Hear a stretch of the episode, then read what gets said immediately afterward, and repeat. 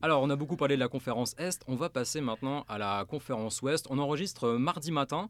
Donc, les Lakers viennent de gagner une prolongation face aux Grizzlies, mènent 3 dans leur série et sont en plutôt bonne posture pour se qualifier. Est-ce que euh, les Lakers ont un coup à jouer à l'Ouest cette saison quand on voit les Clippers qui se sont effondrés avec les blessures de Kawhi Vas-y Marie, mais comme les Knicks, comme les Knicks, le même.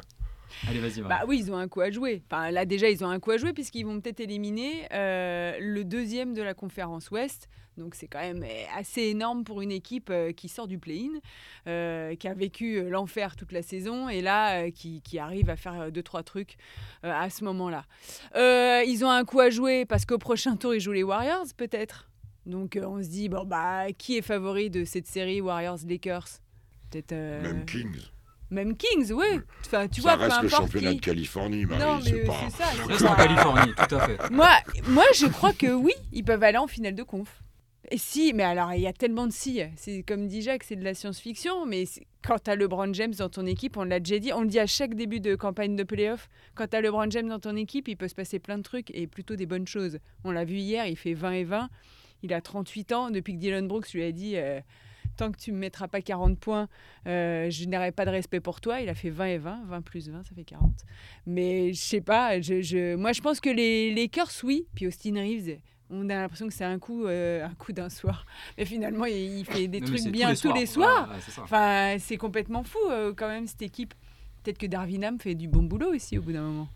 Oui, bien sûr, tout le monde fait du bon boulot en ce moment aux Lakers. Après, euh, euh, on est quand même dans une saison où, avant le début des play-in, on avait constaté tous que bah, il n'y a jamais une équipe qui, a, qui était sortie des play-in avait passé un tour de play-off.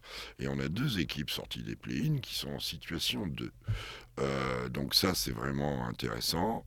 Euh, ça prouve bien, et, dans les deux conférences, ce qui est encore plus original parce qu'on pouvait l'attendre à l'ouest, pas tant à l'est. Maintenant, les Lakers, LeBron est juste. Euh, Leader Maximo. ouais, non, il est incroyable. Il est incroyable avec certaines limites maintenant. Il reste incroyable. Et autour de lui, Darwinham pianote bien. Alors, ils ont des matchs entre guillemets faciles quand Anthony Davis domine. Par exemple, hier, c'est pas le cas. Ils sont à la rame quand même euh, sérieux. Le coup d'avant, il est au-dessus du lot, bah, ça déroule. Euh, il leur permet, alors, LeBron est le socle, celui qui les amène au niveau total supérieur et qui peut. euh, ouais, tu peux rêver à tout. Euh, mm, comme disait Marie, on dit une équipe avec LeBron James. Ok, mais il faut la battre quatre fois, l'équipe avec LeBron James. Alors je sais qu'ils se sont fait botter les fesses depuis un certain temps. euh, il, ils ont pris, il en a pris, quoi. Il en a pris des défaites, des machins. Mais là, il y a une bonne dynamique. Euh, Darwinham fait du bon boulot, c'est clair. Le- cette équipe est sympathique. Parce que des Vander, c'était pas le cas. C'était pas le cas. Bref, ils ont plein d'assets, comme ils disent. Maintenant, euh, euh, dans la conférence Ouest, euh, Bon, bon, là, le, face à le des prochain tour. aussi, hein, euh, qui jouent sans Steven Adams, sans leur intérieur, avec un Jamorant euh, qui a une main pas très bien. Enfin, c'est quand même une équipe qui semblait plutôt équilibrée, qui semble déséquilibrée, je trouve, dans ce premier tour. Les Grizzlies. Marie, pas de Marie, on en a parlé beaucoup de fois dans l'année. euh, Les Grises, c'est une équipe qui est sympa à voir jouer, parce qu'ils sont dans l'intensité. Le problème, c'est que dans leur tête, ils ont cru qu'ils étaient en play-off toute Mm. l'année. Et ils ont euh, clairement euh, touché les limites dans le comportement dépressif, on va appeler ça comme ça, parce que Oui, j'y ça. hein. crois, de Jamorant, et dans le comportement euh, mégalomaniaque de, de Dylan Brooks. Et on l'a dit, c'est la bascule. Si tu tombes dans la caricature de ton personnage, et, et surtout en cours de saison, en te racontant des histoires de rivalité, de créer, de dynastie, de new gen, piano, gagne des matchs Ouais, piano. Alors, ils vont peut-être... Parce que, à l'inverse, là, je vous pose une question, on se retrouvera. Est-ce que vous avez le sentiment que à 3-1, 1-3, ces séries sont finies? Non. Pas alors pour les Bucks, non, par exemple. Pour les Bucks, non, tout dépend de Giannis. Pour les Lakers, euh, Les bah, Lakers, trois fois de suite LeBron désormais, je- j'ai plutôt du mal à y croire quand même. Ah, Surtout quand Anthony Davis va pas passer à côté à chaque fois non plus.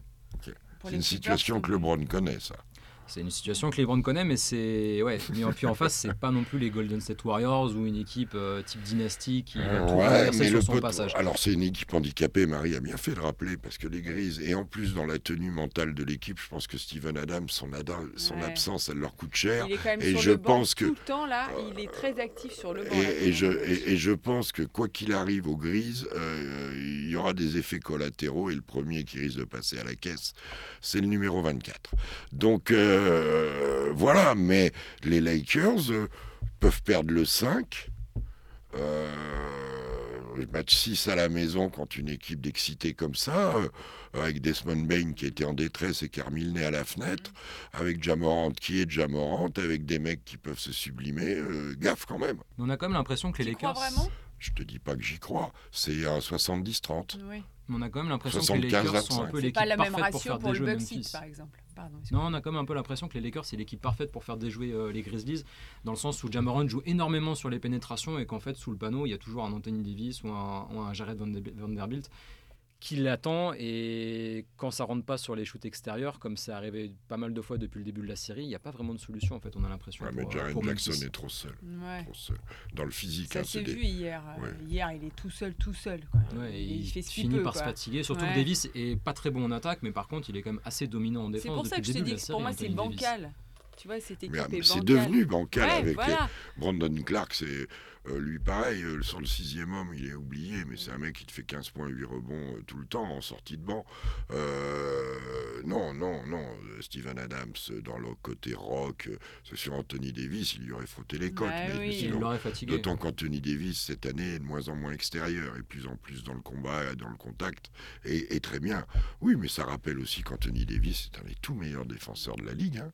Tout, tout, tout meilleur défenseur de la Ligue. Ouais, On voit quand même les Lakers passer, hein. le- Ah, bah, Comment Mais On, on, va fera, quand on même les Lakers hein. passer. On Oui. comptes, bien Hein sûr. Oui, c'est prochainement. 80-20, c'est 3 Allez. sur 4. Mais ils sont pas. S'ils perdent le 5, il y aura une belle pression Ah sur oui, le match oui. 6. Dans un scénario classique, finalement, tu vas prendre un match là-bas et tu te maintiens ton avantage en prolongation, euh, en prenant un panier à 5 secondes de la fin du match. Bon, Il nous reste allez, une, à, deux minutes avant de conclure. Euh, en un mot, qu'est-ce que vous avez le préféré pour le moment dans ces playoffs? Un joueur, une équipe, une attitude, une action, un personnage? Marie Euh, alors, qu'est-ce que j'ai aimé? Bon, J'ai adoré le match de dimanche entre les Warriors et les Kings. Que ce soit dans l'intensité, euh, dans la réussite euh, qu'ils nous ont proposé, ce mano à mano avec ces runs des, Warriors et les Kings qui reviennent à chaque fois. Euh, je ne me lasse pas de Stephen Curry, évidemment, euh, qui à chaque fois sait remettre son équipe euh, dans les, rails. Et moi, je, trouve qu'on s'est dit, ah, les Warriors, cette année, ils nous ont rien prouvé. Bah, quand on parle de dynastie, je trouve que là, il le porte très bien, ce, nom-là de dynastie des Warriors. Et bah, moi, cette équipe m'a impressionné, même s'ils gagnent sur le fil à la fin. Euh, ils sont revenus de 2-0. Et Ils sont à deux partout. Ils sont un peu là, je pense, où ils voulaient amener les Kings, finalement. Donc ça, ça m'a impressionné, ouais. Jacques? C'est pas une surprise, je te l'avais dit. Je sais, mais euh, Je- des fois, je te... hein, parce que le shoot d'Harrison Barnes, euh, enfin bref. Bah oui, mais bon. puis au match 2, ils peuvent gagner, c'est très serré. Moi, il y a deux choses. La première, j'ai envie que. C'est une envie, c'est pas une analyse. Que la, la folie Knicks, elle dure. Parce qu'il se passe un truc, et même si j'aime bien les Cavs, même si pour Donovan Mitchell serait douloureux, j'ai bien envie que cette folie-là, elle dure et, qu'elle dure. Ça, c'est le premier truc. Jimmy B. Jimmy B, euh, Michael Jordan a mis un jour 63 points, Elgin Baylor so- 61, je crois que Donovan Mitchell en a mis 57. C'est la quatrième meilleure performance. Voilà, voilà. Et à égalité avec euh, Jojo qui est de nouveau à 56. Euh, non, il y a une telle différence entre le joueur de saison régulière et ce mec-là. Il y a une telle différence entre le joueur qui des fois est complètement bloqué, qui n'arrive pas à mettre de panier, et ce gars qui a bataillé, qui a mis 50 points, pratiquement 47-48, euh, sans trop euh, scorer à 3 points. Et, dans la dernière minute 20, il colle 2-3 points. Il manquait que ça pour sceller le match. Il a fait un match de légende. Et quand on dit c'est son meilleur match historique avec le hit, il a fait un truc de fou. On, va, on oublie que dans la bulle, il les avait emmenés tout seuls en finale NBA. Alors, c'était à Orlando, c'est pas bien loin de Miami, mais il y avait moins d'ambiance. Et- et, et qu'est-ce que tu veux que je te dise? Moi, il m'a, il m'interpelle. Entre le mec, en plus, il c'est un personnage. quoi.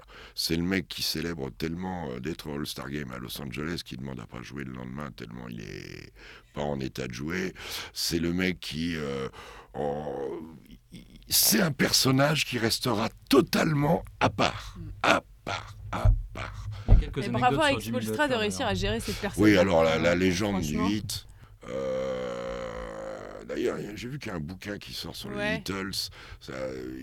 Au-delà du hit, moi, moi, j'ai été à la vieille salle, c'était la Mouée, je crois que ça s'appelait, où ça sentait la mergue, le hot dog et tout ça, euh, le popcorn. Cette franchise, elle est de 88.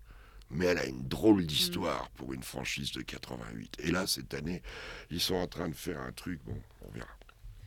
Et ben c'est sur ces mots qu'on conclut ce deuxième épisode. On va vous laisser très vite parce qu'il y a une émission à préparer. Il faut vite filer au, au maquillage et terminer les derniers préparatifs. On espère que ça vous a plu. On se retrouve d'ici euh, deux semaines, peut-être un tout petit peu avant, un tout petit peu après, pour euh, continuer à parler des playoffs et voir si on n'a pas dit trop de bêtises sur la suite Jamais. des séries. Jamais. Merci beaucoup Jacques, merci beaucoup Marie. Ciao à tous.